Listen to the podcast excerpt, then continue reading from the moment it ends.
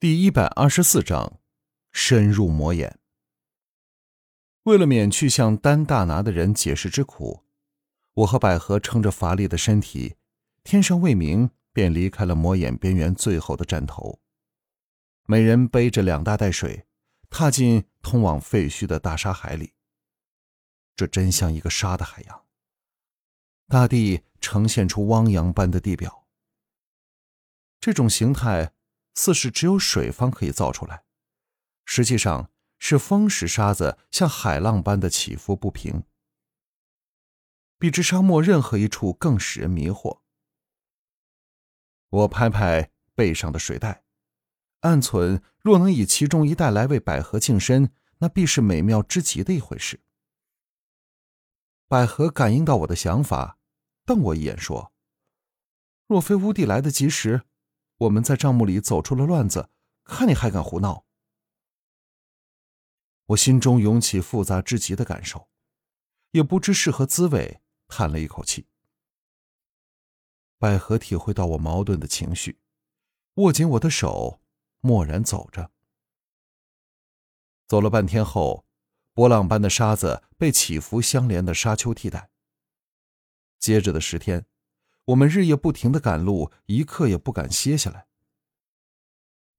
白天时，我们一起吸收太阳的能量；晚上则吸收月亮反射来的阳光。到第五天时，我和百合都起了奇异的变化，越来越精神满足，灵觉圆贯通透。我们都不知是什么原因，或者这种夜以继日、一强一弱的去吸收太阳的能量。会产生出这种更完美的效果。我越来越不怕沙漠了。若没有口渴和火热的感受，沙丘其实是很美的东西。它们绵延不绝，起伏相连，把只有大自然的妙手方可画出的优美线条伸展往四面八方、无限的远处去。日出日没，月华当空，又称星罗棋布。大漠就像个千变万化但又神秘莫测的美女郎，每种风韵都是那样的迷人。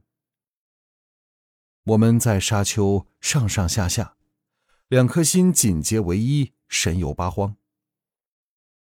有时是我引领着，有时却是百合做主导。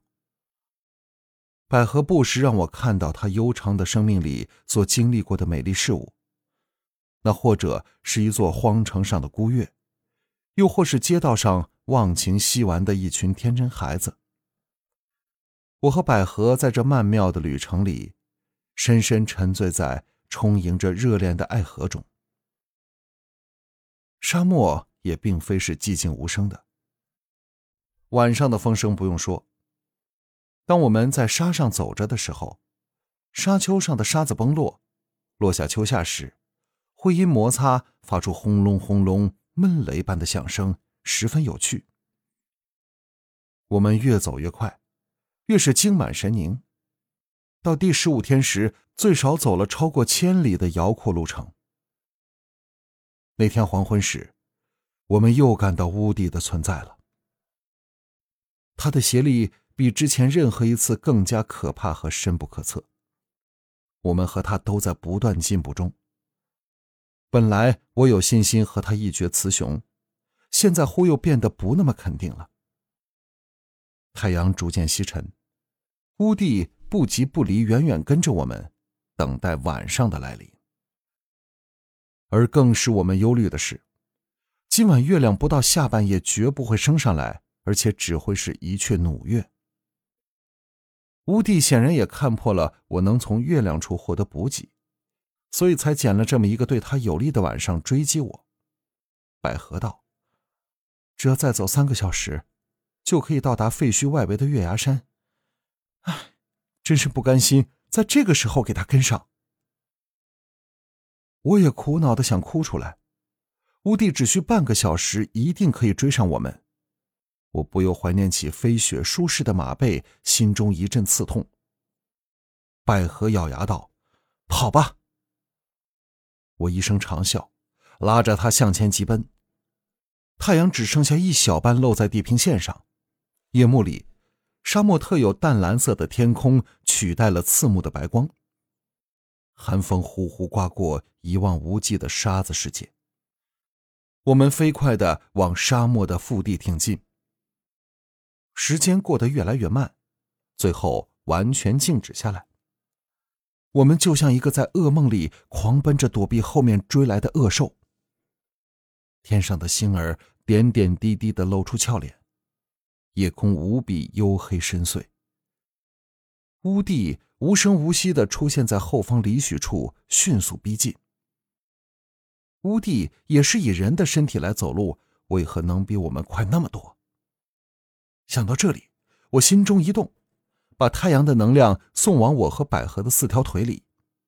奇妙的事情发生了，当我们踏足沙土时，一处沙子即弹跳了起来。再不像从前般陷了进去，速度也立时倍增。